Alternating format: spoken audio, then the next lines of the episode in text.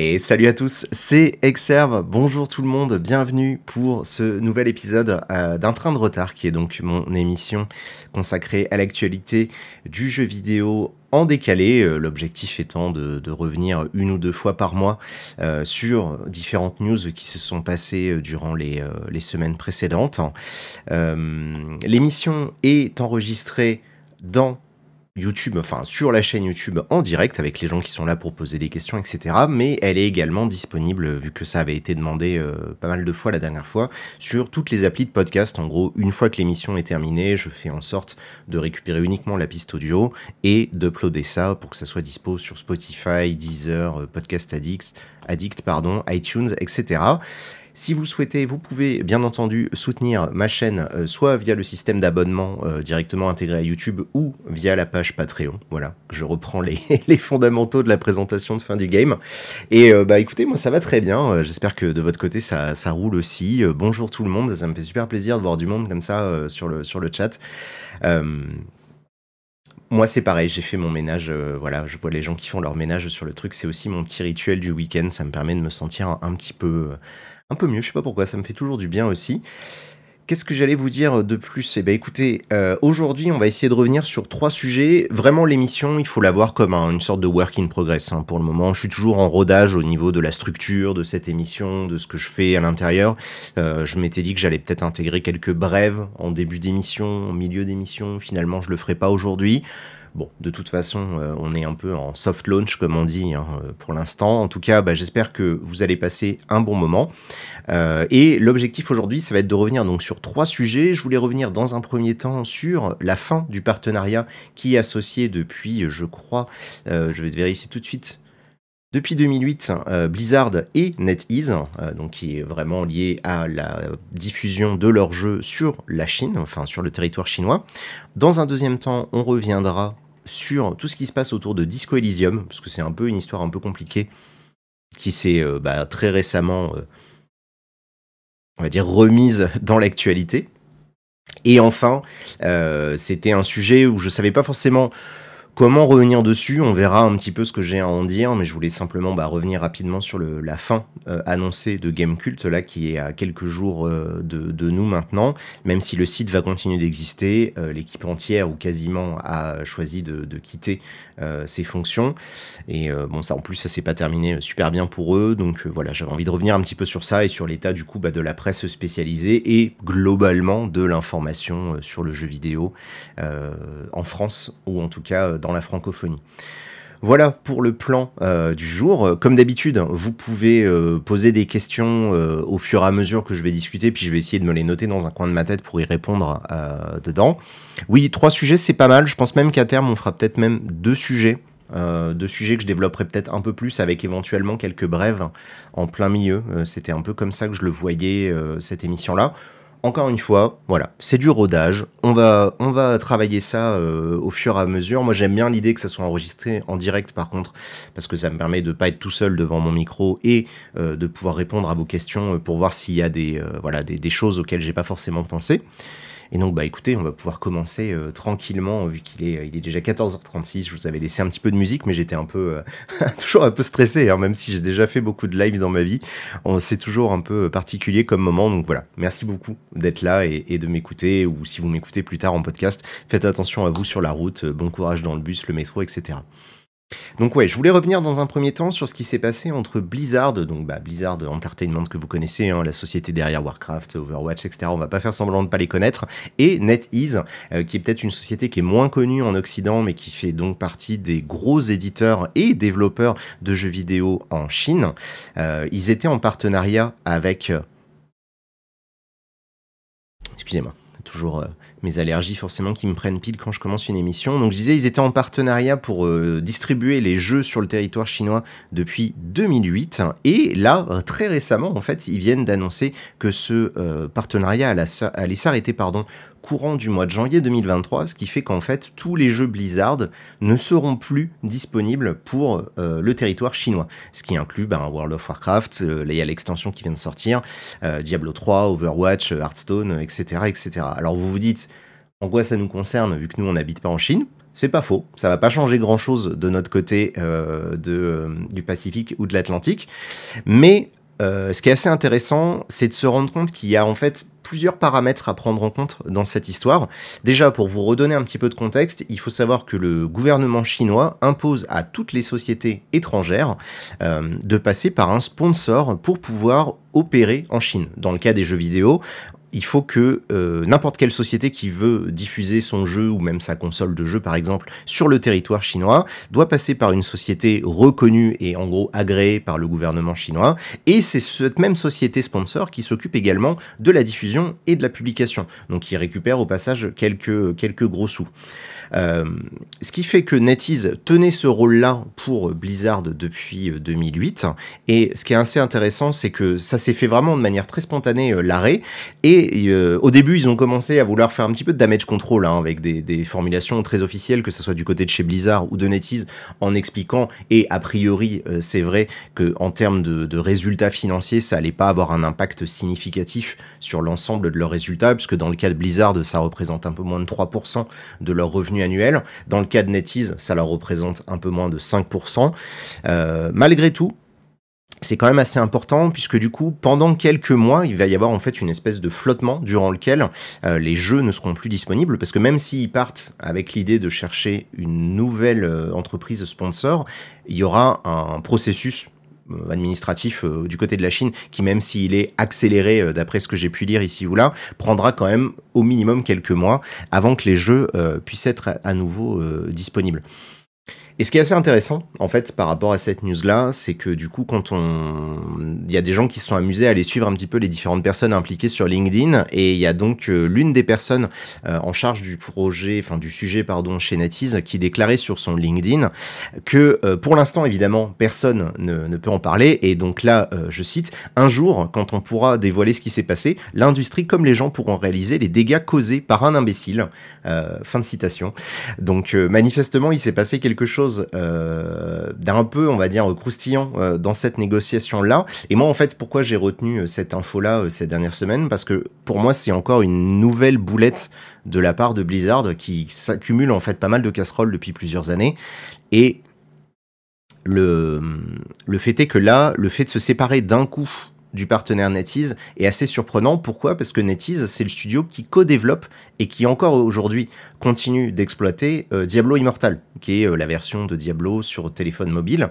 Euh, le jeu ne va pas s'arrêter, lui, que ce soit en Occident ou enfin bref dans le reste du monde en dehors de la Chine.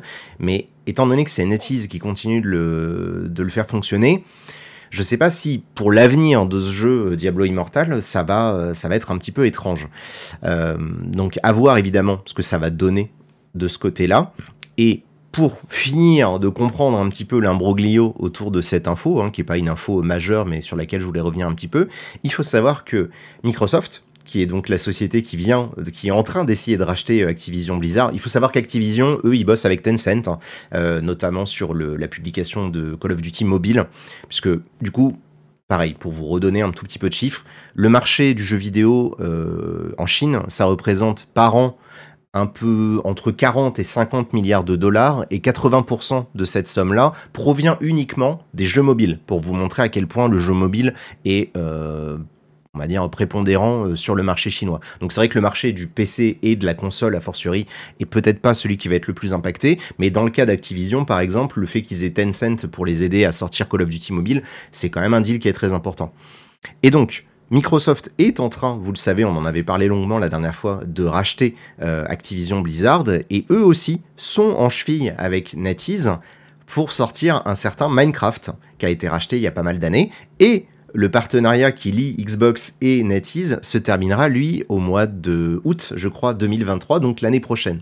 Donc on pourrait en fait euh, tirer la conclusion que Microsoft est en train doucement de, retirer ses billes hein, du partenariat avec NetEase pour peut-être par la suite passer uniquement par exemple par Tencent qui serait probablement le, candidat le plus vraisemblable euh, puisqu'il n'y a pas non plus 46 000 euh, sociétés capables de gérer des jeux et des IP aussi importantes. Donc voilà euh, ce que je pouvais euh, vous dire un petit peu sur cette news-là. Hein. Vous voyez, ça va pas forcément toujours être des émissions qui vont durer des heures, hein, euh, les, les un train de retard. Mais, mais du coup, voilà, si vous avez quelques questions sur ce sujet-là, j'ai vu passer une question notamment sur Ubisoft. Il y a Davor qui nous dit que Ubisoft dispose d'un sponsor pour être en Chine. Tout à fait. Tout à fait. Euh, tous les jeux, en fait, personne n'a de passe droit. Hein. C'est-à-dire que même euh, la sortie d'une console sur le territoire chinois passe par un sponsor. Et ça a été très compliqué. Euh, la sortie de la Switch, typiquement, en Chine, c'est relativement récent. J'ai pas vérifié. J'aurais dû noter toutes les dates pour vous donner un petit peu une espèce de timeline. Mais IP, ça veut dire propriété intellectuelle. C'est le, c'est le logo, c'est le sigle en anglais. Donc c'est intellectual property en anglais. Et on a tendance à dire IP. On pourrait parler de licence en français en général. On parle de ça.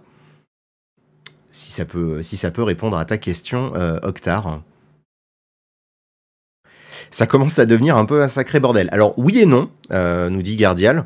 Je, je pense pas que ça soit tant un sacré bordel que ça. Je pense simplement que ça peut en tout cas euh, être un petit peu compliqué pour l'avenir de Diablo Immortal, hein, puisqu'on pourrait imaginer que NetEase euh, ben, soit peut-être légèrement moins impliqué dans la production du jeu. A priori, le jeu pour l'instant euh, se porte plutôt bien, mais euh, les jeux mobiles, euh, si vous suivez un petit peu, c'est un marché qui est particulièrement volatile, ce qui fait que du jour au lendemain, le nombre de joueurs peut vraiment et de joueuses peut vraiment s'écraser et les revenus baisser au passage. Donc pour l'instant, il n'y a pas, et en tout cas, ils ont annoncé qu'il n'y aurait pas de changement à ce niveau-là, mais c'est quand même surprenant que Blizzard, après avoir fait la promotion de Diablo Immortal pendant des années, euh, depuis qu'ils l'ont annoncé euh, à la BlizzCon il y a quelques années, lâche d'un coup NetEase. Toujours en plus avec cette histoire de LinkedIn là, qui nous dirait que ça serait à cause d'un bête problème de personnes hein, et de personnalité. Hein. On peut imaginer vraiment une espèce d'engueulade entre des gens qui n'arrivaient pas à s'entendre et qui n'ont euh, pas du coup réussi à trouver un terrain d'entente pour renouveler l'accord. C'est un petit peu étrange quoi. Et donc la question à laquelle je m'attendais, et je remercie Fice de la poser, est-ce que les gold sellers de World of Warcraft vont être au chômage? Eh bien, du coup, en partie. C'est-à-dire que ça va avoir un impact euh, effectivement sur certains, euh, certains de ces fonctionnements-là. Est-ce qu'ils peuvent jouer via un système de VPN, etc. Je t'avoue que j'ai pas les connaissances techniques nécessaires, puisque bah, le, gouvernement chinois, euh, on va dire, à une approche particulièrement autoritaire de l'Internet euh, et de l'accès qui est donné aux citoyens et aux citoyennes chinoises. On se souvient d'il y a quelques années que Google avait été épinglé parce qu'ils avaient accepté de censurer euh, leur propre page de recherche pour coller aux, recommandations et en tout cas aux, désirs du gouvernement chinois. Donc, euh, il faudra voir ce que ça peut donner effectivement sur des jeux, voilà, comme World of Warcraft, où l'économie parallèle hein, et euh, du marché gris lié à la vente de gold est euh, particulièrement présente. J'imagine qu'ils vont peut-être essayer aussi, puisque c'est des entreprises hein, aujourd'hui hein, qui gèrent ce genre de choses-là. Euh, ce qui fait que bah, y aura peut-être des gens qui vont soit se, se, déménager, se délocaliser ou quoi que ce soit. Oui, c'était une litote. Hein, c'était un euphémisme, voilà, particulièrement autoritaire évidemment. Il y a un témoignage de Thomas qui nous dit que pour être allé en Chine, les VPN sont très répandus là-bas, mais bien sûr, on n'en parle pas trop. Ok, bah voilà, du coup ça peut, ça peut nous aider. J'imagine que les gens qui voudront continuer d'y jouer euh, pourront probablement le faire. Euh, mais voilà, les jeunes gens qui veulent juste découvrir les jeux ou qui veulent juste lancer un jeu depuis leur téléphone sans forcément avoir la connaissance technique pour passer au-delà des limitations ne pourront pas le faire et probablement pendant plusieurs mois parce qu'encore une fois, ils n'ont pas encore annoncé un Blizzard d'un nouveau partenariat. Euh, on peut imaginer qu'ils soient en train euh, en coulisses de discuter, comme je l'ai dit, probablement avec Tencent. Ça, paraît être l'acteur le plus euh, le plus crédible encore une fois et il y aura peut-être un petit décalage là-dessus. Ce que ça peut, en fait, à mon sens, jouer euh, de notre côté du globe, euh, c'est plutôt sur la réputation de Blizzard qui continue encore une fois euh, d'enchaîner les boulettes. Et ça inquiète un petit peu sur leur, leur, sérieux et leur volonté de suivre des projets comme Diablo Immortal ou d'autres jeux qui, qui, peuvent sortir voilà, dans, dans, différents marchés. Quoi. Parce que ce qu'il faut bien comprendre, c'est qu'aujourd'hui, le marché le marché chinois et donc du téléphone mobile. Enfin, c'est, je veux dire, c'est le nouvel Eldorado. Euh, quand, Microsoft annonce vouloir toucher des milliards de joueurs, euh, dans l'eau, il y en a une bonne proportion qui vivent en Chine euh, via justement le système éventuellement de Game Pass ou de jeux sur téléphone. Oui, mais de toute façon, il n'y a pas que Disney. Hein. C'est-à-dire que le marché chinois aujourd'hui intéresse le divertissement euh, de manière générale et euh, typiquement euh, Disney avec les, séries Marvel ne va pas hésiter à produire des films avec des acteurs et des actrices chinoises pour justement attirer, attirer le, public, bénéficier éventuellement d'une aide et pouvoir sortir le film en salle en Chine justement. Si vous vous souvenez, un autre exemple d'un film qui avait volontairement intégré des acteurs et des actrices chinoises, c'était Blizzard quand ils avaient fait le film World of Warcraft euh, il y a quelques années de ça. On peut imaginer effectivement, euh, comme dit Jérôme, que euh, Microsoft va vouloir faire un grand ménage chez Blizzard. Alors je ne sais pas si on pourrait parler de grand ménage, il faudra voir déjà si le rachat est validé. ça, on en reparlera d'ici quelques mois, puisque ben, pour l'instant c'est toujours en cours. Ce qui sera intéressant, ça sera de voir effectivement quelles sont les personnes euh, en place qui vont être euh, évincées pour cause de doublons ou quoi que ce soit.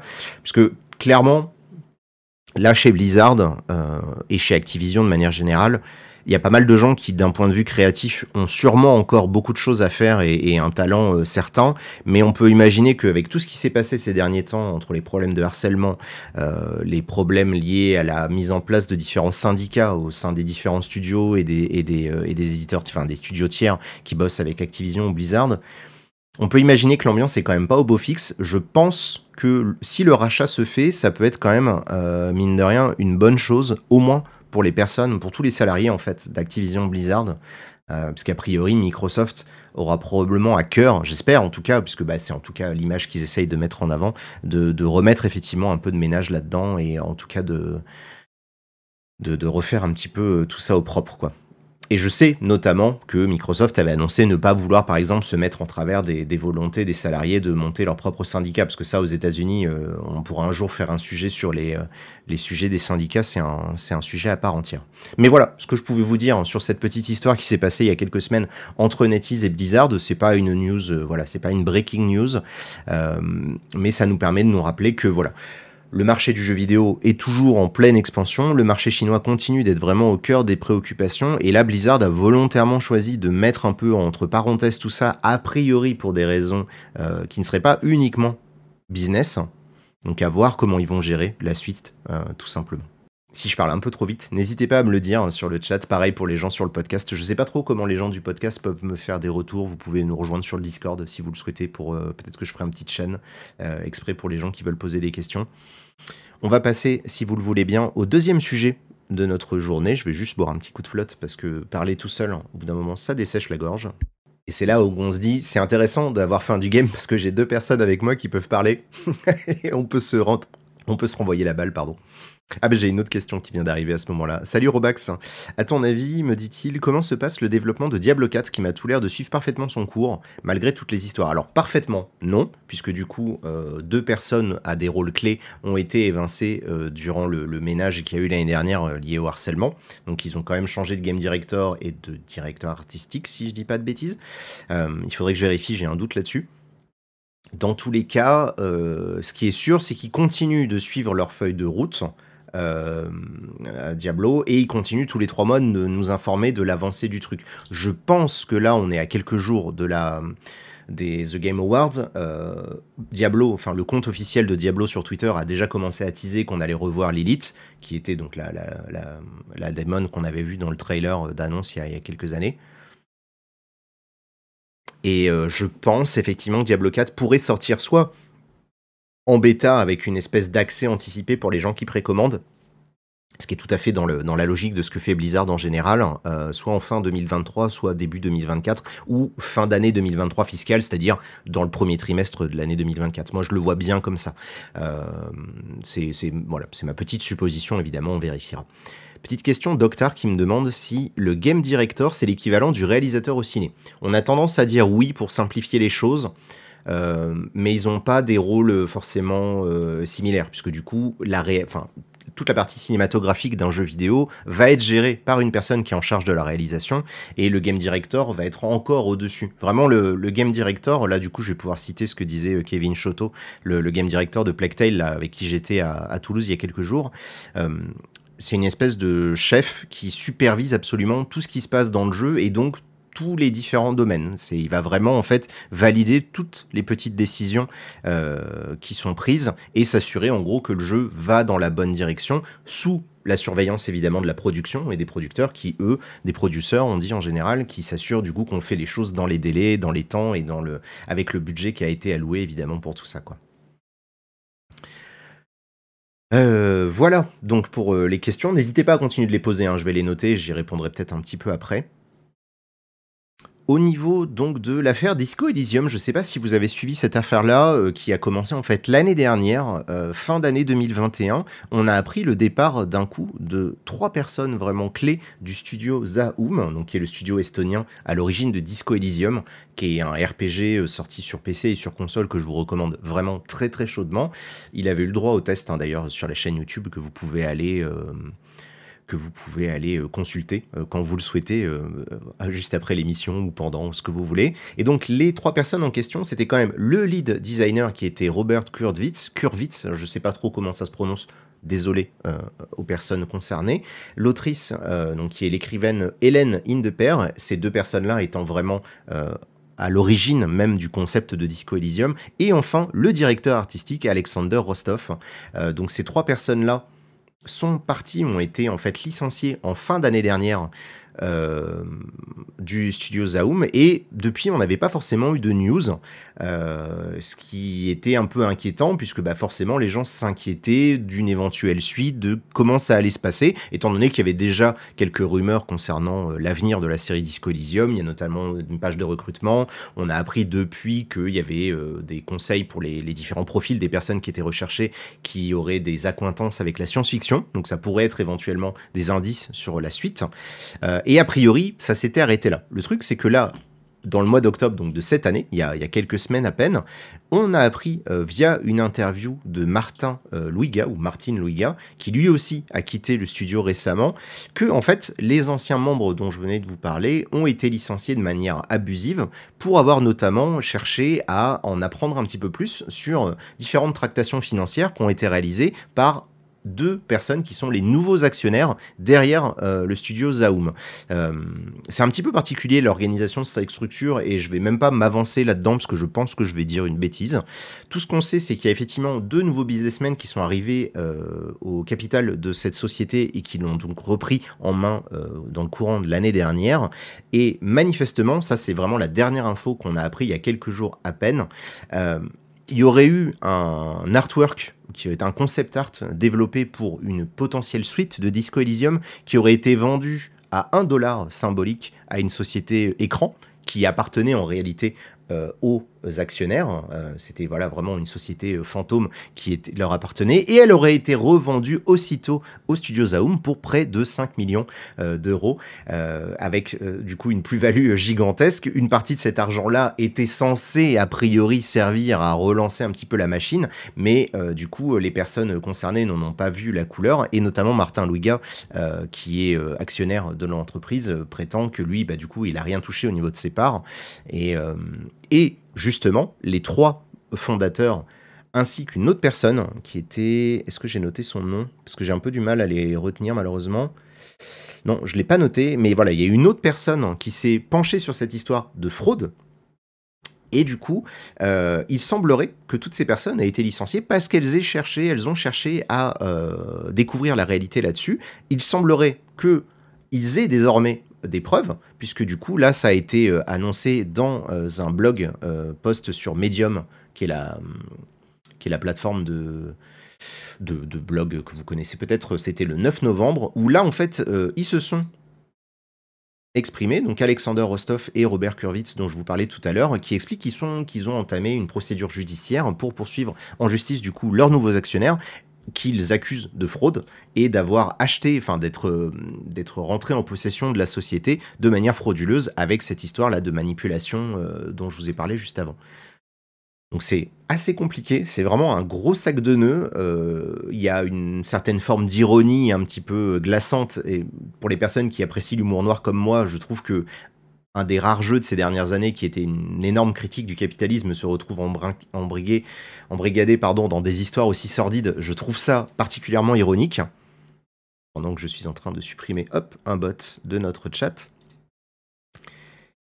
Mais donc on se retrouve aujourd'hui avec vraiment une incertitude quant à l'avenir de Disco Elysium, euh, puisque clairement une bonne partie des personnes qui étaient vraiment à l'origine même du concept de Disco Elysium ne sont plus au cœur du studio Zaum aujourd'hui, elle n'y travaille plus, et l'IP, donc la licence, elle continue d'appartenir à Disco Elysium euh, jusqu'à ce que une décision soit prise, et le truc c'est que ça pourra probablement prendre pas mal de temps. Euh, il y a différents articles, je vous mettrai dans la description, à la fois sur l'appli des podcasts et dans la description YouTube, je vous mettrai toutes mes différentes sources, c'est souvent en anglais évidemment, mais euh, ça vous permettra de, voilà, de revoir un petit peu ça de votre côté si vous souhaitez. Il y a également des liens après vers différents articles de presse de de journaux estoniens qui ont révélé notamment euh, ces affaires. Embringué, oui, embrigadé, c'était pas exactement le bon terme. Merci pour la correction. Bonjour tout le monde, bonjour aux personnes qui sont en train de nous rejoindre. Je vois qu'on est euh, toujours aussi nombreux et nombreuses, donc ça me fait, euh, ça me fait très plaisir. Et donc voilà, euh, pour euh, la, petite histoire autour de Disco Elysium, là encore, pas une news euh, qui me prendra des heures à développer, mais je voulais simplement vous remettre un petit peu la timeline en tête en vous disant, donc ça fait maintenant un peu plus d'un an que les trois membres, quasiment qui font partie des fondateurs du studio, donc une autrice, le designer et le directeur artistique sont partis pas de leur propre chef, ils ont été licenciés. Depuis, il y en a deux ou trois autres qui les ont rejoints et qui ont quitté également le navire. Et donc, on a appris là vraiment très récemment, le mois dernier, que euh, le, rachat aurait été fait de manière frauduleuse.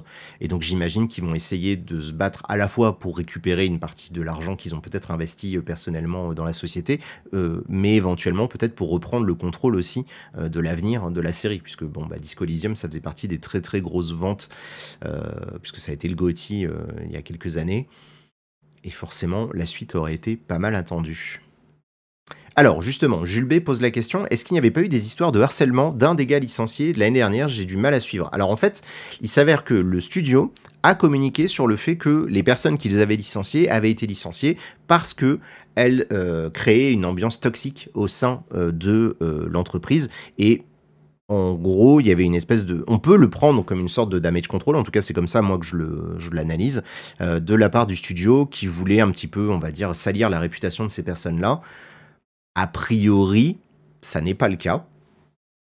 Ça, évidemment, il faudra euh, laisser la, justice en décider, c'est pas à moi de, me prononcer là-dessus, mais en tout cas, les différents témoignages qu'on a pu avoir, et notamment celui de Martin Louiga, là, dans une interview donc, qui avait été réalisée, je crois, chez Game Pressure, euh, expliquent que non, non, ils ont été licenciés parce que ben, ils essayaient d'en de, savoir plus. Donc on peut imaginer que l'ambiance ne devait pas être au beau fixe s'ils soupçonnaient une fraude au sein de leur entreprise, mais, euh, il ne semblerait pas qu'il y ait d'histoire de harcèlement comme on a pu en avoir par exemple chez Ubisoft ou Blizzard. Tout cas, voilà. C'est ça, c'est à prendre avec des pincettes. Les deux studios, de toute façon, enfin les deux parties, évidemment, euh, prétendent que c'est l'autre, évidemment, qui est en cause.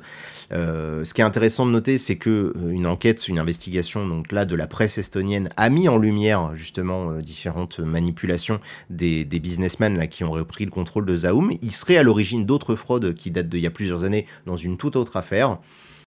Donc on en est, là aujourd'hui, pas, plus d'infos que ça euh, sur l'avenir de Disco Elysium, euh, mais encore une fois c'est vraiment un gros sac de nœuds cette histoire-là, donc si jamais il y a des évolutions, bah, je pense que j'aurai l'occasion de vous en reparler, euh, dans un futur épisode de l'émission. Est-ce qu'on a eu des nouveautés sur l'histoire du studio de Children of Morta? Euh, qui est le studio qui s'appelle Dead Gods, si je dis pas de bêtises, nous pose la question Jack, qui est basé en Iran et qui avait a priori des problèmes avec le gouvernement iranien. Euh, euh, est-ce que c'était Dead Gods? Est-ce que c'était quoi? Children of Morta? Là, j'ai pas d'infos à choix. Non, Dead Mage, pas Dead Gods. Dead Gods, ce serait peut-être même un peu, un peu vénère. Alors, je vois une news qui date justement, qui a été partagée sur Gamecult, comme quoi le 3 février 2020, donc il y a deux ans, euh. A priori, euh, ils ne seront pas inquiétés et ça datait de 2020. C'est marqué. L'affaire s'éclaircit à présent il semblerait que le studio d'Enmage ne soit pas inquiété contrairement à son distributeur local. Il ne s'agit pas d'une décision. Alors là, c'est une citation hein, de Amir Fasei, qui est le chef de projet, euh, du coup, qui est le game director, j'imagine, chez Dead Mage. Il ne s'agit pas d'une décision économique. Nous voulions simplement l'éditer en Iran, car beaucoup des membres de l'équipe en sont originaires. Nous pensions que les jeunes joueurs iraniens apprécieraient le jeu. Nous avons reçu beaucoup de mails de personnes souhaitant en avoir une version officielle. Peu de jeux sont publiés officiellement là-bas. Les marchés internationaux ne sont pas accessibles euh, pour les personnes sur place. Voilà. J'espère que ça répond euh, un petit peu à tes questions. Euh, on, et j'ai pas l'impression qu'on ait eu de news euh, depuis. On sait que le studio. Fais voir, est-ce qu'il y a des devblogs? Je fais de l'investigation en direct. Non, parce que leur blog n'a pas été mis à jour depuis 2017. Donc autant te dire qu'on n'a pas d'infos là-dessus. Et si je regarde dans Google Actu, l'actualité la plus récente concerne le multi en coop, qui est une mise à jour qui a été faite l'année dernière mais c'est tout. Donc pas d'infos euh, particulières là-dessus. Voilà pour les deux premiers sujets sur lesquels je voulais revenir avec vous. Euh, donc à la fois cette histoire avec Blizzard et NetEase et ce qui se passe euh, du côté de chez Disco Elysium. Et pour finir, bah, je voulais revenir là sur une histoire qui nous beaucoup plus proche de chez nous avec la fin annoncée de Gamecult. Vous avez probablement euh, suivi l'affaire euh, plus ou moins euh, de loin. Je vous avoue, étant donné que j'ai travaillé là-bas pendant deux ans, puis deux ans de plus en tant que pigiste, forcément, je me sentais un petit peu concerné par ce qui se passait. Je n'ai pas forcément beaucoup pris la parole sur Internet à ce sujet-là. Déjà parce que j'ai quasiment plus de contact avec les membres euh, actuels, euh, enfin les futurs ex-membres de Gamecult, on n'a pas forcément gardé contact. Et, euh, donc je suis pas forcément au courant des, événements récents ou des évolutions récentes au sein de l'entreprise. Malgré tout, bah, ce que je peux vous dire du coup sur ce qui s'est passé avec Gamecult, donc Gamecult c'est c'est un site, puisqu'il existe toujours, qui a été fondé en 2000 avec le concours de LDLC qui était euh, actionnaire à ce moment-là. Euh, euh, ils ont revendu une bonne partie de leur part à CNET en 2007. CNET qui faisait à l'époque partie d'un groupe américain de médias qui s'appelait CBS Interactive, qui a gardé la main mise sur Gamecult jusqu'en 2014, si je dis pas de bêtises. Quand j'y suis arrivé, à ce moment-là, c'était Cup Interactive, qui était une entreprise fondée par trois membres euh, de, on va dire de l'administration là de GK qui avait racheté entre guillemets leur indépendance.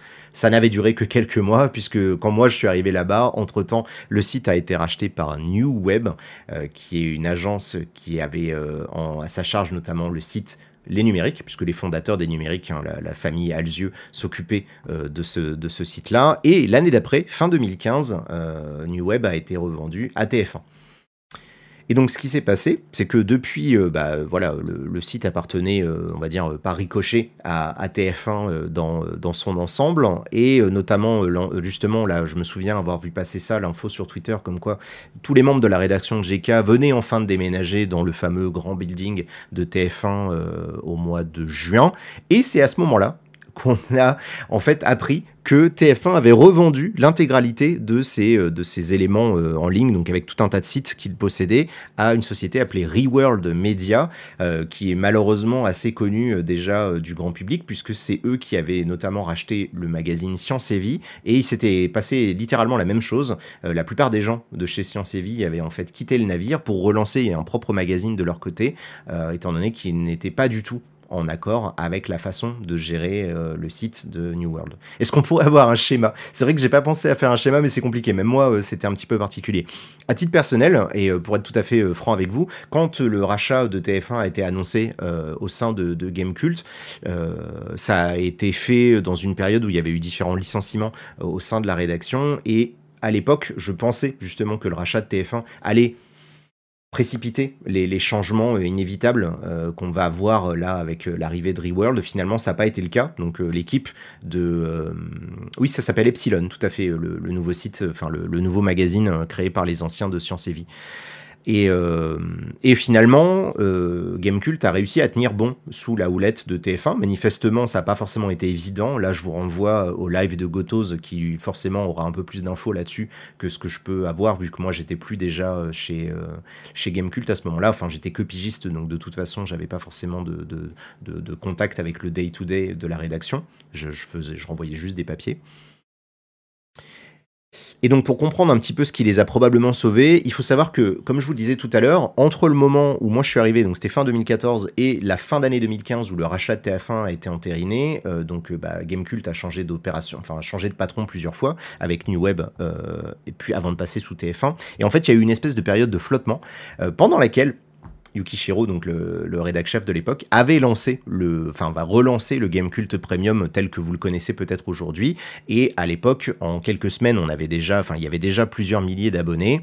Et je me souviens, je sais plus si c'était à la fin de l'année 2015 ou 2016, mais on nous avait expliqué que, sans nous donner des chiffres exacts, la moitié du chiffre d'affaires de Game Cult qui est un site qui devait, je crois, avoir un coût de fonctionnement d'un peu plus de 200 000 euros par an euh, de, mémoire. Je vous donne des chiffres vraiment de mémoire. Hein. Peut-être que prenez tout ça avec des pincettes.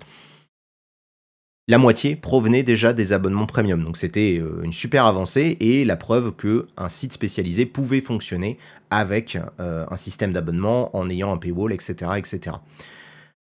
Voilà pour euh, le petit récit de ce qui s'est passé chez Gamecult. Et donc, bah, récemment, qu'est-ce qui s'est passé? C'est que, bah, comme je vous l'ai dit, euh, au mois de juin, on a appris donc le, rachat par World. Le rachat a été entériné le 18 octobre. Et donc, euh, dix jours plus tard, tous les membres de la rédaction ont appris qu'ils avaient la possibilité de faire appel à ce qu'on appelle euh, leur clause de cession, qui est, qui est une disposition légale qui est réservée aux gens qui disposent d'un statut de journaliste. Et en gros, dans le cas d'un changement euh, de ligne éditoriale ou de propriété euh, d'un site de presse, ils ont la possibilité de quitter, de démissionner en fait de leur poste sans avoir euh, les désavantages de la démission, c'est-à-dire qu'ils bénéficient euh, de, ils n'ont pas les trois mois de carence par exemple pour le chômage, et ils ont également une indemnité qui est équivalent à euh, leur, qui est comment on dit, qui est en fait associée à leur nombre d'années d'ancienneté. En gros, bah, plus vous êtes ancien avant, au moment de quitter l'entreprise, plus vous allez avoir d'indemnité en utilisant cette clause de cession. Et donc, ce qui s'est passé, c'était le le 17 novembre, donc il y a vraiment là quelques semaines à peine, euh, il y a eu un live sur, euh, la chaîne Twitch de Gamecult où Pouillot, l'actuel rédac chef, et le père Fidel Bion ont annoncé que la quasi-totalité euh, oui, indexé. Voilà, c'est ça. J'aime bien parce que le chat m'aide à retrouver mes mots au fur et à mesure. Donc, ils ont annoncé tous les deux que, bah voilà, la quasi-totalité des membres de la rédaction de Gamecult ont décidé d'utiliser leur clause de cession et de quitter d'un commun accord euh, l'entreprise euh, début décembre, je crois que c'est le 7 décembre, la, date effective, euh, la première date à laquelle les gens vont départir, parce qu'il y en a qui vont, qui vont partir, ça va être étalé, je crois que Virgile partait qu'au mois de janvier, de ce que j'avais lu ici ou là. Mais bref, en gros, on apprenait vraiment, coup de tonnerre, que ça y est, c'était la fin de, de Game Cult. Alors, à titre personnel, je vous avoue que j'ai fait mon deuil du site avec le rachat de Reworld. Je l'avais déjà plus ou moins fait avec le rachat par TF1. Euh, mais moi, ce qui m'a vraiment fait mal au cœur, si vous voulez, c'est que au-delà de l'arrêt euh, et de la mort annoncée du deuxième site et d'un des tout derniers sites de presse spécialisés euh, consacrés aux jeux vidéo en France. C'est surtout la façon dont ça a été géré, puisque après le live, euh, quelques jours après, je crois deux jours après, l'intégralité des gens qui bossaient encore sur place ont été remerciés. On leur a dit de prendre leurs affaires et de retourner chez eux et d'attendre patiemment que leur contrat se termine. et ce qui est d'une disposition légale que je ne connaissais pas, mais qui est tout à fait autorisée. Et donc voilà, on leur a dit, bah, cassez-vous. Ils n'ont pas eu le temps, malheureusement, de vraiment mettre un point final à leur aventure, hein, faire un dernier live, de, remercier les gens, de dire au revoir, etc. Et ça, bon, personnellement, je vous avoue que ça voilà, ça fout vraiment le seum parce que, ben, personne ne mérite d'arrêter un truc comme ça. Euh, dans le cas de Gamecult, on parle d'un site qui a vécu pendant 22 ans, qui s'est vraiment battu contre vents et marées pendant toutes ces années pour tenir bon et maintenir une ligne éditoriale qui n'a pas toujours été euh, euh, évidente à maintenir, puisque bah, l'évolution de la presse et de l'industrie du jeu vidéo était, vraiment euh, à contre-courant de ce que essayait de faire Gamecult, ou c'est plutôt Gamecult qui était à contre-courant de ce qui se faisait. Mais, voilà, c'était vraiment particulièrement moche. Euh, et ça confirme, comme le dit Payton sur le chat, l'impossibilité d'une presse indépendante dans le système actuel. C'est un truc dont j'avais parlé et c'est pour ça que je voulais euh, et c'est pour ça que j'ai pas non plus trop pris la parole, parce que j'ai l'impression d'en avoir tellement parlé de la presse et de cette notion d'indépendance. J'avais fait un épisode d'un peu de contexte qui était consacré au sujet, et mon postulat de départ, pour vous redonner un petit peu mon, avis sur le sujet, c'est que, étant donné que la presse spécialisée s'est créée euh, grâce aux capitaux des gens qu'il devait noter, c'est-à-dire des éditeurs et des constructeurs de jeux vidéo, par essence, la presse jeux vidéo n'a jamais pu prétendre à un semblant d'indépendance. C'est-à-dire que même des magazines comme Canard PC, euh, qui sont quasi exclusivement financés euh, par leurs abonnés, disposent malgré tout d'une partie de leurs revenus qui proviennent de la publicité, et c'est en général de la publicité pour des jeux euh, qui vont sortir. Donc il y a eu en fait depuis toujours, depuis la création de la presse spécialisée du jeu vidéo, une espèce de vase clos au niveau de l'argent, et comme l'argent venait des éditeurs, fatalement, ça allait créer un conflit d'intérêts euh, évident entre les gens qui devaient d'un coup euh, ben, critiquer et évaluer les jeux euh, versus les gens qui recevaient de l'argent des mêmes développeurs qui venaient de noter. Vous voyez ce que je veux dire? Donc c'était... À titre personnel, quand j'ai fini par me rendre compte de tout ça, je me suis dit que de toute façon, on n'était jamais... on partait perdant. C'est-à-dire que dès le départ, la presse spécialisée partait, partait avec un handicap énorme et n'aurait jamais pu prétendre à une réelle indépendance, une indépendance totale, comme ça pourrait être le cas euh, dans d'autres types de presse, même si c'est de plus en plus compliqué, parce que bon, bah, vous le savez, euh, les grosses boîtes de presse aujourd'hui en France appartiennent à des, groupes de milliardaires, etc. etc. Donc c'est toujours très très compliqué ces questions-là. Et ça, malheureusement, ben, c'est un peu le, on va dire le, le, le, coup final à la presse spécialisée en France, puisque avec la fin de Game Cult, il n'y a plus de sites spécialisés de jeux vidéo professionnels en, France. J'insiste sur le porté professionnel, c'est-à-dire que des sites amateurs ou semi-professionnels qui peuvent éventuellement euh, défrayer quelques personnes ou payer quelques personnes au lance-pierre de temps en temps il y en a, il y en a pas mal, hein, euh, mais euh, la plupart, euh, ben, ça reste de l'amateurisme. non pas que ça soit un jugement de valeur, c'est juste par opposition au fait d'avoir une rédaction de journalistes professionnels. étant donné que Gameblog est en redressement, est en, liquidation judiciaire pardon, depuis le début d'année, donc c'est toujours en cours, mais un jour ou l'autre, Gameblog va aussi être vendu ou disparaître ou quoi que ce soit. Jeuxvideo.com euh, et je le dis euh, vraiment, voilà, en vous regardant euh, droit dans les yeux, n'est qu'une vaste blague. c'est une farce déguisée en site de presse. Donc c'est voilà, c'est une énorme régie publicité qui, balance malheureusement plus d'infos, tainment qu'autre chose. Et il ne reste plus que ça, puisque du coup après la presse, aujourd'hui si vous voulez vous informer sur le jeu vidéo auprès de journalistes, bah, il faut se tourner vers des magazines papier. Il en reste trois principalement. Donc c'est Canard PC jeux vidéo, euh, JV, JV le mag, pardon, et jeux vidéo magazine, à ne pas confondre les deux, euh, pour lequel je travaille désormais. Donc voilà, full disclosure, c'est Raphaël Lucas que je connaissais parce qu'il était pigiste chez Gamecult et auteur aussi chez Faire d'édition. Enfin bref, on s'est croisés à plusieurs reprises. Il, a, il est devenu rédacteur en chef il y a quelques mois du magazine et il m'a proposé d'écrire. voilà, donc vous pourrez me lire à l'avenir dans Jeux vidéo magazine. Tous les mois, j'écrirai quelques pages dans ce magazine-là. Donc voilà, la presse spécialisée sur le web, en tout cas aujourd'hui, euh, n'est plus professionnelle en France. Et ça, euh, bah je trouve ça vraiment euh, fou de se dire qu'on n'a plus en fait de gens professionnels qui sont capables de nous informer sur le jeu vidéo. C'est-à-dire qu'aujourd'hui, pour vous informer, il faut vous tourner vers des gens comme nous, je pense évidemment à Gotoz, je pense à Julien Chiez, je pense à moi qui vous propose ce genre d'émission. Euh, je sais qu'il y a EMB qui fait des, émissions aussi sur l'actualité. Enfin, voilà, différents degrés de créateurs et de créatrices de contenu euh, qui, euh, du coup, ben, deviennent des relais beaucoup plus directs entre, les éditeurs et les joueurs et les joueuses. Salut Olivier, ils vont devenir quoi, à ton avis, ceux qui partent de GameCube? Alors, c'est une très bonne question. À mon avis, je pense qu'ils vont prendre tous et toutes quelques mois de repos. En tout cas, c'est ce que je leur souhaite parce que très clairement, il faut savoir que euh, ben, ces dernières années chez Gamecube, enfin si vous avez suivi un peu l'info, euh, que ça soit Nodus, euh, Pipo, même Gotos dans une certaine mesure, enfin tous et toutes étaient un peu cramés quoi. Donc moi-même, quand je bossais chez Gamecult, euh, j'avais des horaires qui étaient vraiment pas sérieux. Alors, je tiens à signaler, voilà, pour pas qu'il y ait de, problème, que c'est moi-même qui m'imposais ce genre d'horaire. Je ne recevais aucune pression de la part de Yukishiro, de Puyo, de Boulap ou de qui vous voulez. C'est moi qui décidais de bosser énormément, mais parce que je voulais m'investir euh, à fond là-dedans. Mais c'est vrai que bosser dans une rédaction, euh, ça peut vite prendre le pas sur le reste de ta vie. Et bon, malheureusement, euh, je sais que ça c'était euh, Pipo qu'on avait parlé dans son gros poste quand il avait quitté la rédac. Vivre à Paris avec un salaire qui est à peine supérieur au SMIC, c'est juste pas possible. C'est-à-dire que vraiment, c'est à titre personnel d'avoir quitté la région parisienne, de m'être installé en province et même en ayant eu des années de galère en repassant à mon compte grâce à euh, Tipeee puis Patreon euh, et aujourd'hui ben euh, la chaîne YouTube, le consulting, tout ce que je peux faire. Aujourd'hui, j'ai un meilleur niveau de vie que ce que j'avais quand j'étais sur Paris alors que j'étais cadre. voilà, et je touchais près de 2000 euros net par mois en étant chez Gamecult. Mais forcément, euh, quand tu as plus de la moitié de ton salaire qui part dans un loyer, euh, c'était, euh, c'était très compliqué. Quoi. Est-ce grave? Une seule personne fait le même taf qu'une rédaction entière aujourd'hui? Absolument pas. malheureusement, non. Un chips au poulet. C'est un peu, compliqué.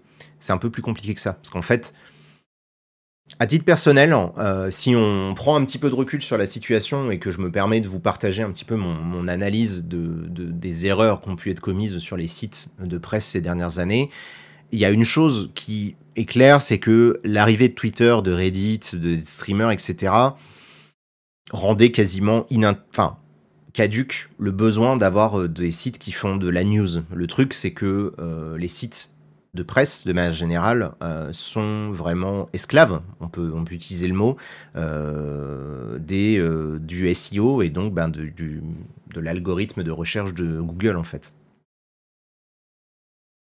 Un journaliste de Gamecult actuellement ne gagne pas 2000 euros. J'imagine qu'un. Moi, j'avais le statut de chef de rubrique, donc j'imagine qu'un journaliste euh, touchait peut-être un peu moins ou un JRI peut-être un peu moins. J'ai pas les, pas les chiffres en tête. Moi, je vous donne ce que je touchais comme salaire à l'époque. Pour moi, c'est pas les influenceurs qui ont tué la, presse indé euh, JV. Je pense que la presse s'est tiré quelques balles dans le pied elle-même. Euh, ce qui est sûr, c'est que du jour où la sphère d'influence s'est créée, c'est-à-dire avec l'arrivée de YouTube euh, en 2008-2009, pardon, j'ai tapé dans mon micro, et de Twitch par la suite, les éditeurs ont compris qu'en gros, ils avaient un, accès beaucoup plus rapide à, à, leurs joueurs et à leurs à leurs clients en fait, hein, on, peut, utiliser le terme, et qui pouvaient se passer entre guillemets de la presse quoi. Est-ce qu'on pourrait imaginer un nouveau départ un jour demande Gardial? À l'heure actuelle, très sincèrement, j'ai du mal à imaginer comment ça serait possible. C'est-à-dire que envisager de générer suffisamment de revenus euh, pour payer des salaires de, personnes et les payer décemment par rapport au travail qu'ils et elles fournissent, ça demande quand même une certaine somme d'argent. Moi aujourd'hui, j'arrive à me dégager un salaire et je pourrais éventuellement payer un monteur ou une monteuse pour m'aider sur un peu de contexte. Ça serait un peu mon projet de l'année 2023, mais je serais incapable de payer une personne en CDI par exemple. Je gagne vraiment pas du tout suffisamment pour payer quelqu'un euh, en temps plein pour m'aider. Donc imaginez une rédaction de 5 ou 6 personnes, on part vraiment sur des chiffres qui sont, euh, qui sont très très compliqués quoi. Est-ce que Gamecult aurait pu se développer sur YouTube et Twitch? Potentiellement, je veux pas réécrire l'histoire. Euh, je sais que moi, une de mes, euh, on va dire, une de mes frustrations quand j'y travaillais, c'était que les, les dirigeants de Gamecult refusaient de basculer l'espace vidéo de GK de Dailymotion à YouTube. Pour moi, ça a été une erreur euh, tout du long, de ne jamais avoir accepté de, perdre, entre guillemets, un petit peu de revenus pour toucher un public beaucoup plus large grâce à YouTube. Euh, on a beau avoir eu des dizaines de réunions sur le sujet en, dans les deux ans où j'étais là-bas, on n'a jamais réussi à leur faire entendre raison. Donc je peux pas réécrire l'histoire encore une fois. Je sais pas si ça aurait sauvé le site, je pense pas, forcément. Euh, mais encore une fois, ce qui est très compliqué aujourd'hui, c'est que des gens qui ont déjà une certaine notoriété, c'est-à-dire moi, en l'occurrence, voilà, j'avais déjà un pseudo qui était connu avant d'arriver chez GK, il l'était toujours en quittant. Gotos, qui s'est fait son nom, euh, etc., euh, peut fonctionner. Je pense que, voilà, Pouillot, si demain, J'en ai aucune idée, encore une fois, j'ai pas de contact avec eux, mais si Pouillot annonce qu'il continue Gaijin Dash ou une émission qui parle de jeux japonais avec, euh, avec Camus et Greg, bah évidemment, je suppose qu'il y aura du monde au rendez-vous, mais encore une fois, ça serait des individus. C'est-à-dire qu'on parle toujours euh, d'individus capables de générer un business suffisant pour vivre de leur activité individuelle, mais pas euh, de créer quelque chose de collectif.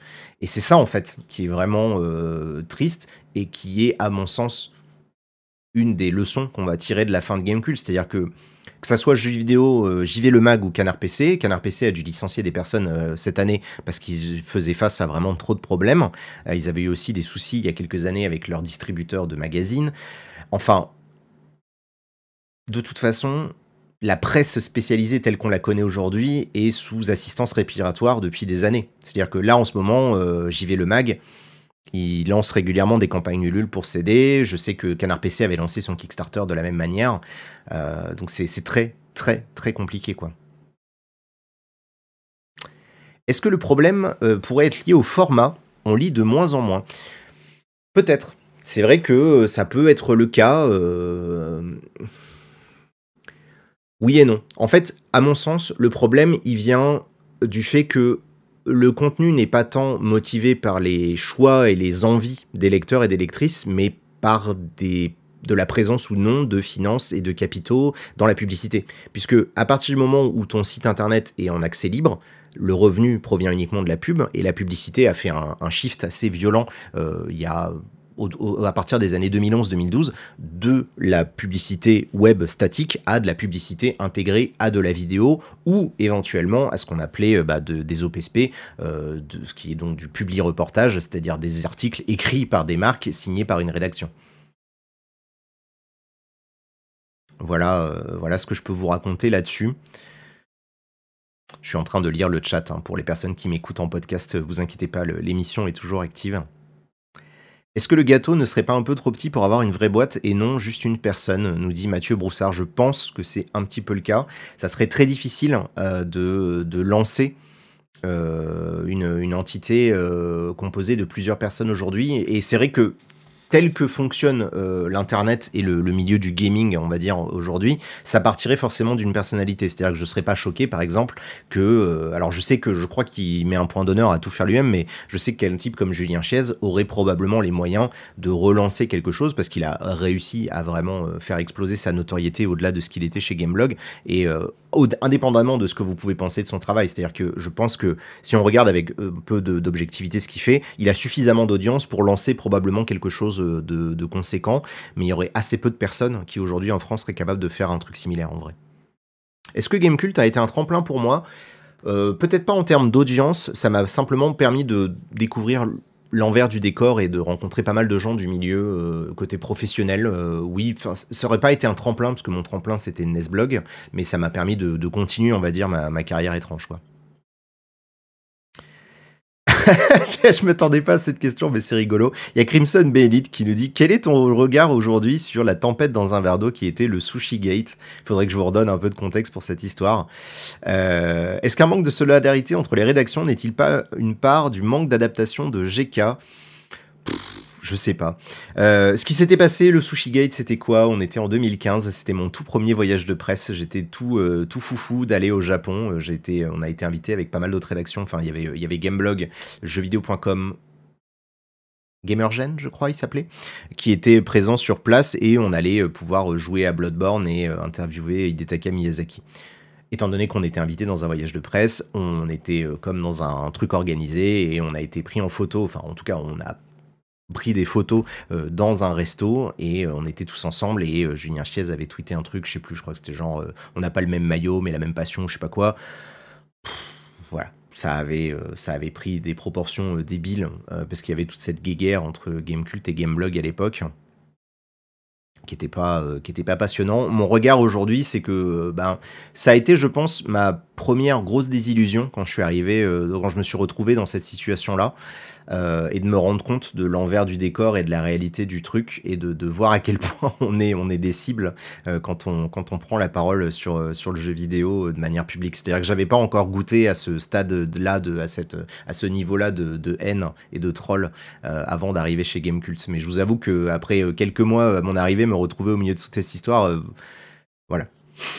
C'était pas drôle du tout.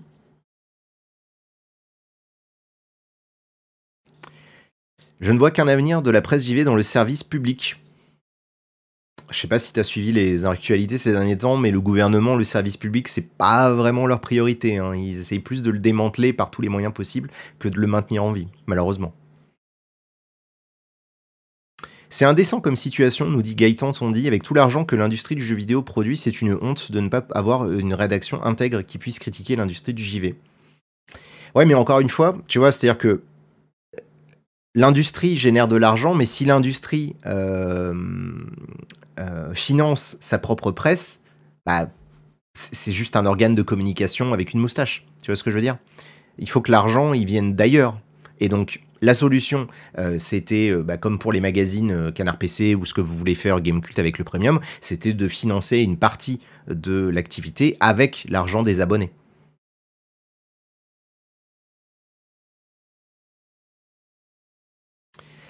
Le modèle du JV est peut-être aussi à remettre en question, nous dit Bagista. Oui et non, c'est toujours compliqué. C'est une question euh, là qui mériterait peut-être d'être développée euh, avec d'autres personnes que moi parce que bah, j'ai un avis sur le sujet. Mais euh, le, poids aujourd'hui des tests est incontestable. C'est-à-dire que le, poids des notes métacritiques sur les, finances et les ventes d'un jeu reste énorme. Donc pour l'instant, les tests, c'est pas un format qui n'est plus nécessaire. Il est peut-être plus nécessaire pour l'industrie que pour les joueurs et les joueuses elles-mêmes, c'est possible, euh, mais, euh, mais c'est pas un format qui va disparaître euh, demain.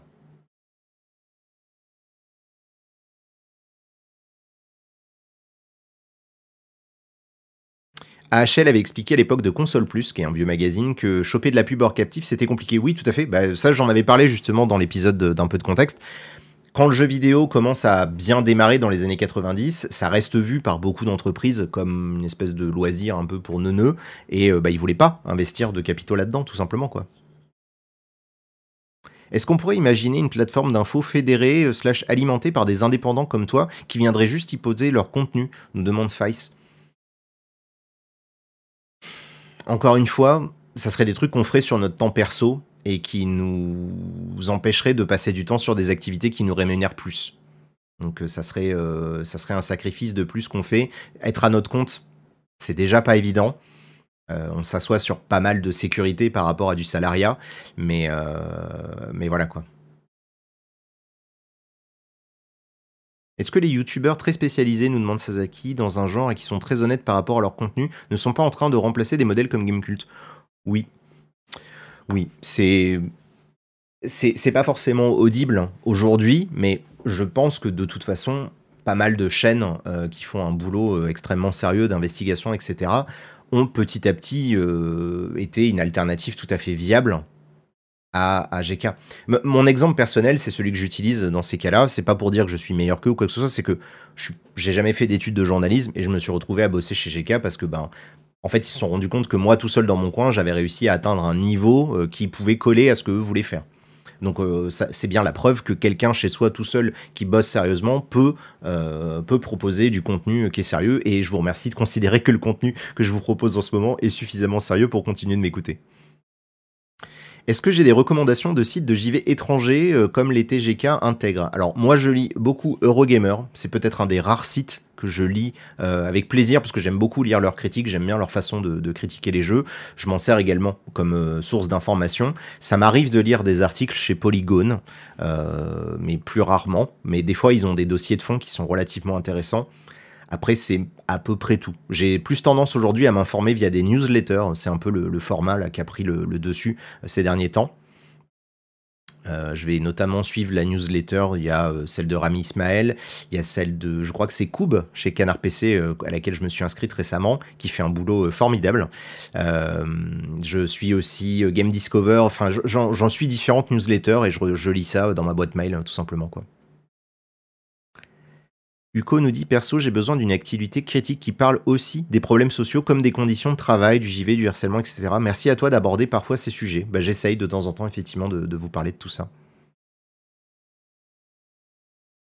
Certains quotidiens comme Le Monde ou Libé ont des journalistes ou des pigistes dédiés au JV. Oui, oui, oui, bah c'est vrai que Erwan Cario euh, chez Libération en parlait. Il est vraiment consacré à Silence on joue, qui est son podcast euh, que je vous recommande. J'y avais participé.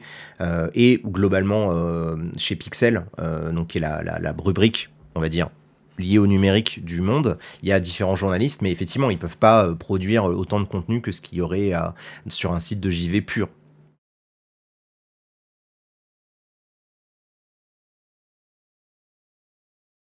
Pourquoi pas des collaborations avec des organes de presse libre comme Blast ou Mediapart? Il y avait eu des tentatives hein, euh, au lancement du, Premium en 2015. Euh, je me souviens qu'il y avait une, un rapprochement avec, euh, je crois que c'était Les Jours et Next Impact. Il me semble qu'il y avait eu quelque chose comme ça.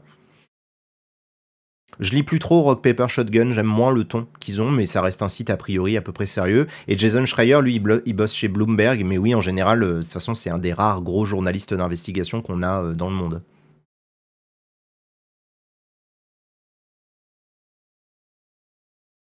Est-ce que l'état de la presse JV, c'est juste en France ou c'est une problématique mondiale? Non, non, c'est une problématique mondiale. La différence, c'est que euh, beaucoup de sites anglophones euh, touchent un public qui est tellement vaste qu'ils peuvent se permettre d'exister.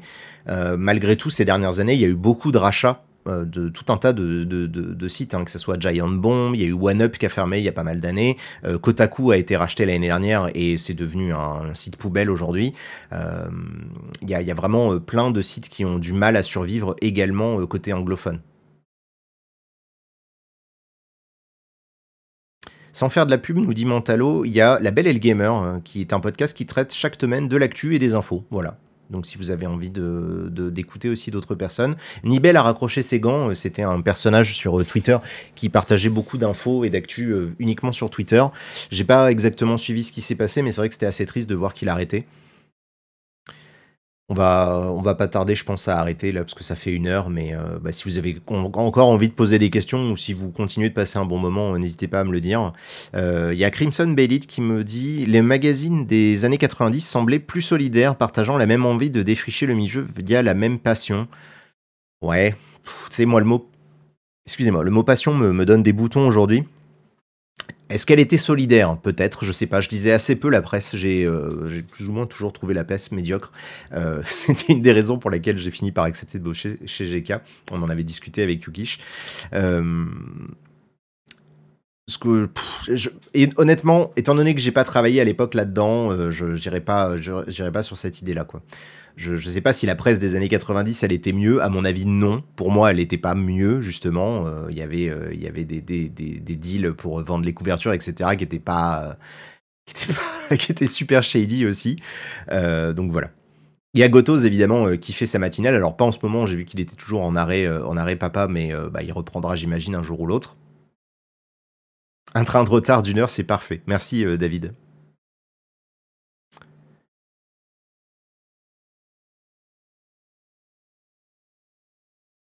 Merci pour l'émission et les réponses. Bah écoutez, euh, tant mieux. Le souci, et je le vois avec mon fils aujourd'hui, nous dit Dark Jules, c'est que euh, il fait plus confiance aux influenceurs avec ou sans éthique que des journalistes, et c'est bien triste. Oui, bah de toute façon, la crise globale de la presse, on la connaît. Hein, C'est-à-dire qu'il euh, suffit de suffit de voir ce qui se passe sur n'importe quel journal depuis des années, euh, ça, reste très compliqué. Il y a effectivement une défiance assez grande. C'est pas moi qui vais répondre à cette question-là, euh, juste sur mon petit, euh, sur mon petit, ma petite émission en direct où je parle uniquement de gibier. Mais oui, la, presse de manière générale est en crise.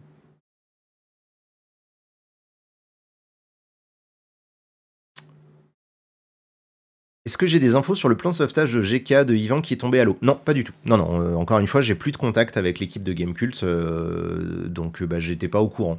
J'en ai entendu parler comme vous, parce que je crois que c'est Gotos qui avait dû en parler, je crois, sur son live, c'est tout. Voilà. Et non, je pourrais pas vous répondre à des questions précises sur Dark Souls. J'ai fait 400 vidéos pour vous parler de ce sujet-là. Salut Fitznoknar, tu arrives bientôt à la fin. Mais écoutez, euh, bah voilà, je pense que c'était un petit peu ce que j'avais à vous raconter aujourd'hui. Encore une fois, merci beaucoup d'avoir suivi euh, ce nouvel épisode d'un train de retard. Je vais vraiment essayer de rendre ce format euh, plus régulier, c'est-à-dire vraiment, j'aimerais bien le faire deux fois par mois t'arrives avec un train de retard, mais tu pourras l'écouter justement en rediffusion instantanée sur YouTube, parce que ça, ça va être dispo directement, mais euh, ça sera également dispo sur les différentes plateformes de... Euh, comment ça s'appelle euh, de podcast. J'ai fait en sorte que ça soit dispo sur iTunes, sur Deezer, sur Spotify. voilà, vous avez la possibilité éventuellement de me soutenir sur la page Patreon, patreon.com slash exerve si vous le souhaitez. Merci beaucoup à toutes les personnes qui le font depuis, depuis pas mal de temps maintenant. Et on se retrouve si vous le voulez, dimanche prochain, ça sera pas pour un train de retard, mais on va euh, regarder en différé. Ça sera quand même un petit peu un train de retard. Ça va être un, épisode hors série. Après deux numéros, il fait des hors série. Ce mec a tout compris. Euh, puisqu'on regardera la cérémonie des Game Awards en, différé et en zappant tous les passages un peu chiants. Donc si vous le voulez bien, dimanche prochain, même heure, vers 14h30, euh, on regardera tout ce qui s'est passé, toutes les annonces des Game Awards. Et j'espère que vous serez encore une fois nombreux et nombreuses. Là aujourd'hui, on était plus de 500 pendant toute l'émission. C'est euh, impressionnant, c'est vraiment très très impressionnant. Merci beaucoup tout le monde pour votre confiance et bah, votre soutien depuis, toutes ces années. Avec un énorme suspense pour certains prix. Est-ce que Stray sera le jeu de l'année? Peut-être. On aura également du Pass of Exile, évidemment, euh, dès vendredi prochain, puisqu'il y a la nouvelle ligue de Pass of Exile. Donc voilà, on aura, ça qui va arriver sur la chaîne. Et j'ai, euh, d'ici là, je vais essayer de terminer euh, mon let's play de God of War Ragnarok, qui arrive tous les matins en ce moment. Donc voilà, c'est tout pour aujourd'hui. Merci beaucoup à toutes les personnes qui m'ont écouté, que ce soit sur YouTube ou sur les applis de podcast. Vous pouvez mettre des petits pouces, des machins, des notes, des étoiles pour, pour me permettre de dominer le monde du podcast aux côtés de fin du game. Euh, qu'est-ce que j'allais dire? Trop bien pour les Game Awards, ça m'évitera de le faire solo en skippant. Et ben voilà, on pourra skipper tous ensemble, mon cher Geoffroy. Ça me fait plaisir de te voir, j'espère que tout se passe bien de ton côté. Et je vous dis à la semaine prochaine ou à très bientôt de toute façon pour, une nouvelle émission, que ça soit un train de retard ou d'autres contenus sur YouTube. Salut tout le monde, ciao